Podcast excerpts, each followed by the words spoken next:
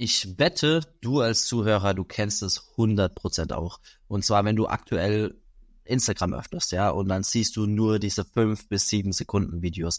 Am besten noch mit Text, der super schnell eingeblendet wird, wo du dann irgendwie nochmal anschauen musst oder irgendwie Pause drücken musst, damit du das überhaupt durchlesen kannst. Oder, was noch schlimmer ist, liest die Caption. Man sieht's überall und jeder preist es momentan als die Taktik an. Aber da hat sich Instagram was überlegt und da wird ein neues Update kommen und das wird die ganzen fünf bis sieben Sekunden Videos zerschießen. Ja, diese Taktik wird in Zukunft nicht mehr aufgehen und dieser Punkt und einige weitere Punkte beziehungsweise Updates, die wollen wir jetzt in dieser Folge Business ohne Grenzen Podcast wieder einfach für dich mal breit treten und wollen mal darüber sprechen, wie das auch die Zukunft von Instagram verändern wird und dementsprechend begrüßen wir dich hier im Podcast. Mein Name ist Jan. Ich begrüße dich auch heute herzlich zu der neuen Folge. Heute geht's rund um das Thema Social Media. Was sind die Trends? Wo wird sich das ganze Game hinentwickeln? Jan ist da top informiert und wird dir heute richtig coole Golden Nuggets mitgeben. Also Jan, lass uns direkt reinstarten und keine Zeit mehr verlieren. Genau. Also du kannst dir das so als ein Mini-Teil vorstellen. Ja, wir haben jetzt gesagt, wir wollen in Zukunft einfach auch regelmäßig ähm, mehr Content wirklich zu Social Media direkt, sei es jetzt verschiedene Plattformen, was da Neuerungen sind, was da Updates sind, was da aktuell läuft, ja, was da aktuell abgeht, ähm, mit dir hier besprechen. Und dementsprechend wird das hier einfach mal der erste Start sein. Und äh, ich habe mir jetzt mal drei, vier Updates rausgesucht, äh, die eben Instagram jetzt auch wirklich direkt beziehungsweise in unmittelbarer Zukunft verändern werden. Und da gehen wir mal auf den ersten Punkt ein. Ich habe es auch schon in, in meinem Instagram-Account geteilt und es ist ein sehr spannender Punkt. Ich bin auch gespannt, was du davon hältst, Fabi. Ähm, Instagram arbeitet aktuell daran und das sind jetzt auch schon die ersten Tests raus, beziehungsweise die ersten Testgruppen haben dieses Feature schon, ähm, dass die Stories nicht mehr horizontal geswiped werden, so wie wir es halt klassisch von den Stories kennen, sondern wirklich TikTok-mäßig beziehungsweise Reels-mäßig vertikal geswiped. Das Ganze, vielleicht noch der Hintergrund dazu, ähm, soll dazu führen, dass die Menschen halt noch mehr Zeit auf der Plattform verbringen, ja, dass einfach die, die Zeit auf der Plattform maximiert wird, weil dann die Menschen nochmal eher so swipen, weil sie es halt sowieso schon gewohnt sind ähm, und nicht mehr diesen klassischen Story-Swipe haben. Ich habe die Frage auch schon in meiner Story gestellt, das haben, glaube ich, weiß nicht, 400 äh, Leute abgestimmt ähm, und es waren 70 70 Prozent der Menschen ähm, dagegen, dass das Ganze so ähm, umgesetzt wird. 30 Prozent fanden es cool. Jetzt bin ich gespannt. Was sagst du dazu? Ja, für die 70 Prozent, das ist eh klassisch. Können wir uns alle noch erinnern an das Update von Instagram, weil euch war das für ein Dreivierteljahr oder so, hat sich jeder beschwert über das neue Update und so weiter. Das ist ganz klassisch. Jeder Mensch, jede Veränderung ist immer was Neues und darauf hat man in erster Linie mal keinen Bock. Aber ich sehe da riesige Chancen und der Schritt macht meiner Meinung nach absolut Sinn, weil Instagram natürlich den Fokus auf die Stories legen möchte, weil das der größte USP von der Plattform ist. Und dort wirst du einfach deutlich mehr Zeit verbringen, wenn du swipest. Du kennst diese Tätigkeit, das machst du jeden Tag, zwei bis drei Stunden durchschnittlich. Das heißt, das kennt jeder. Das heißt, vor allem auch die Stories wären nochmal wichtiger in Form von Hooks und ähnlicher Aufbau bei Kurzvideos. Deswegen, ich finde die Veränderung, glaube ich, ganz cool aber muss man natürlich schauen, wie das in der Praxis umgesetzt wird. Aber finde den Schritt von Instagram logisch und auch spannend. Auf jeden Fall spannend, auf jeden Fall, weil du es jetzt gerade gesagt hast, äh, die Stories sind einer der USPs. Äh, es ist ja auch spannend, ich glaube, äh, das hat man auch bei Torben Platzer gehört oder ich habe es in einem Workshop gesehen oder so, äh, statistisch gesehen tatsächlich, die Menschen verbringen auf Instagram die meiste Zeit in DMs und in Stories. Und dein Problem als Creator ist ja so ein bisschen, dass du eben über DMs oder über, über Stories grundsätzlich eigentlich keine neuen Menschen erreichst. Ne? Ähm, dementsprechend bin ich auch gespannt, was sich Instagram dahingehend in Zukunft noch einfallen lässt, weil da muss natürlich auch noch was kommen. Aber wie du schon sagst, ich glaube, ich finde es auch ganz äh, innovativ. Äh, muss man natürlich sehen, wie es umgesetzt wird, wie es auch die Testgruppen dann annehmen. Ich glaube, das wird auch immer, das ist immer ein entscheidendes Kriterium. Aber auf jeden Fall ein spannendes Update, wo wir dann einfach mal schauen können, wann wir das dann auch bekommen. Gut, äh, dann kommen wir direkt mal zum zweiten Punkt. Und zwar, lass uns da mal auf so ein kleines Easter Egg eingehen. Easter Egg bedeutet, ähm, das ist einfach ein verstecktes Feature, ein verstecktes Tool, ja. Und das kannst du vielleicht jetzt auch, wo du jetzt gerade hier die Podcast-Folge hörst, kannst jetzt einfach mal auf Instagram gehen, nimm dir mal dein Handy, geh mal auf Instagram und geh mal in die DMs. Und dann schreib entweder dir selbst, das geht übrigens, oder irgendjemand anderem nur einen einzigen Emoji, ja schick den ab. Wenn du den abgeschickt hast, dann klickst du jetzt einfach oder tippst du mal mit deinem Finger einfach auf dieses abgesendete Emoji drauf und dann wirst du sehen, was passiert, ja. Habe ich mir vorhin auch verwundert, weil das noch nicht kannte. Und zwar öffnet sich ein Game, ein Minigame.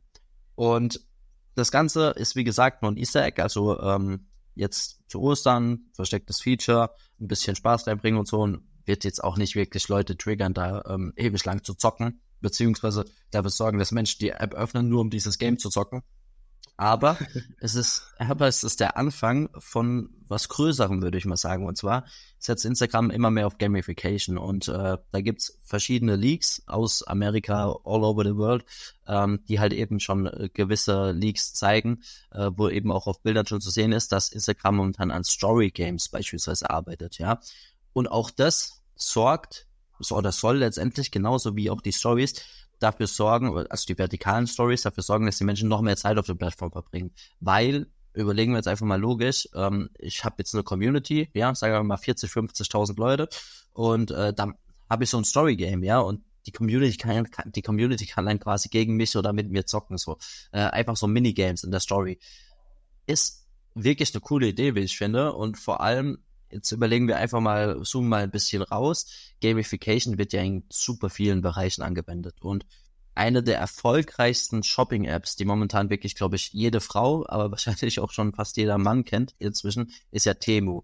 Und Temu setzt auch ganz krass auf Gamification. Ja, das kann man jetzt natürlich gut heißen, da kann man äh, sagen, okay, das ist äh, scheiße, ähm, aber grundsätzlich ist es so, es funktioniert eben weil es halt eben dafür sorgt, dass die Menschen immer wieder auf die Plattform kommen, weil sie halt wissen, okay, da gibt's was. Und zum anderen, dass die Menschen halt länger auf der Plattform bleiben. Ähm, Timo setzt da beispielsweise auf so ein Spiel, wo du dann immer wieder deine Pflanzen gießen musst und am Ende kriegst du irgendwie ähm, drei Produkte umsonst. Ja, aber du musst halt immer wieder in diese App kommen und immer wieder dieses Game zocken sozusagen, um dann am Ende quasi so einen Bonus zu bekommen. Und natürlich kann man dann auch in Zukunft Gamification auf Instagram super nutzen, um dann halt eben auch äh, ja kleine Preise oder so an seine Community zu verlosen. Der Creator kann Gamification nutzen, um seine Community noch enger an sich zu binden. Und es ist eine Win-Win-Situation, weil Instagram hält natürlich dann die Leute auch länger auf der Plattform. Äh, ja, kann man natürlich auch halten, was man will davon. Was sagst du dazu? Sehr, sehr spannender Weg, was Instagram da einschlagen möchte. Aber bevor ich jetzt mehr Männern sage, ganz, ganz wichtig, probier das Spiel auf jeden Fall jetzt aus. Wenn du über 26 schaffst, schick uns einen Screenshot, dann gratuliere ich dir herzlichst. Aber abgesehen davon, ich bin da, ich habe da zwei Meinungen dazu. Einerseits natürlich innovativ, spannend auch irgendwo, aber das ist so ein Thema, wie wenn ich jetzt sage, ich stehe jetzt raus und sage, ich mache eine Kleidungsmarke auf, was eigentlich gar nichts mit meinem Kernbusiness zu tun hat. Deswegen bin ich da ein bisschen kritisch, ob sich das wirklich durchsetzen wird. Stell dir vor, ich gehe auf Instagram und zock dann ein Spiel. Das fühlt sich nicht nativ an und auch nicht, keine Ahnung, ich stehe nicht auf Instagram und zock dann. Aber muss man durchschauen, wie es in der Praxis dann wirklich wird, auch mit den Story-Spielen und solche Themen.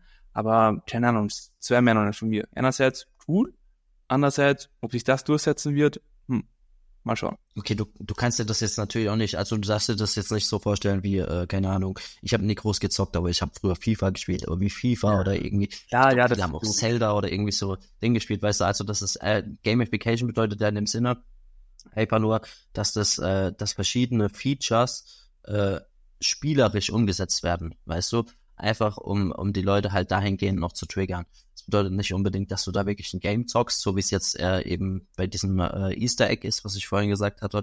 Ähm, übrigens, Fabi hat 25 geschafft, ich 26, deswegen, wenn du über 26 hast, äh, darfst du Gast in der nächsten Podcast-Folge sein, wenn du uns noch Screenshots schickst. Ähm, ja, so viel dazu. Ähm, ja, dann kommen wir mal zum nächsten Punkt. Und zwar der Punkt, den ich ganz am Anfang der, ähm, der Podcast-Folge schon angesprochen habe. Und ich glaube, es wird viele freuen, ähm, und manche werden äh, danach wirklich aufgeschmissen sein. Und zwar diese ganz kurzen Reels, die momentan richtig gut laufen. Fabi hat da vielleicht auch nochmal einen kurzen Input dazu. Ähm, Torben Platzers Meinung und äh, das interessiert die Menschen bestimmt auch. Gib du uns bitte nochmal kurz den Input. Ja, auf jeden Fall. Also erste Meinung da, wo, was ich auch auf jeden Fall Fan davon bin. Klar, auch wir haben schon vor zwei, drei Monaten mal gesagt, diesen Trend sollte man nutzen, sollte man mit einbauen, weil es macht natürlich Sinn, wenn etwas frisch ist und wo man viel Reichweite aufbauen kann, warum nicht mitnehmen? Aber die Herausforderung ist die, wenn man seine ganze Personenmarke die letzten zwei, drei Monate oder vier Monate auf diesen Trend aufgebaut hat, ist das halt nicht nachhaltig. Weil genau das passiert jetzt. Jan wird es gleich anteasern. Und zwar, die Reichweite wird ein Ende schreien. Dieses Format funktioniert nicht mehr. Du hast dann mit diesem Format deine ganze Personal Brand aufgebaut. Dann kannst du das nicht mehr machen. Und was passiert dann? Deswegen ganz, ganz wichtig ist in der Zukunft, auch für dich als Zuhörer, bau dir eine Base auf. Irgendwas, für was du stehst. Ein Thema, was immer funktioniert.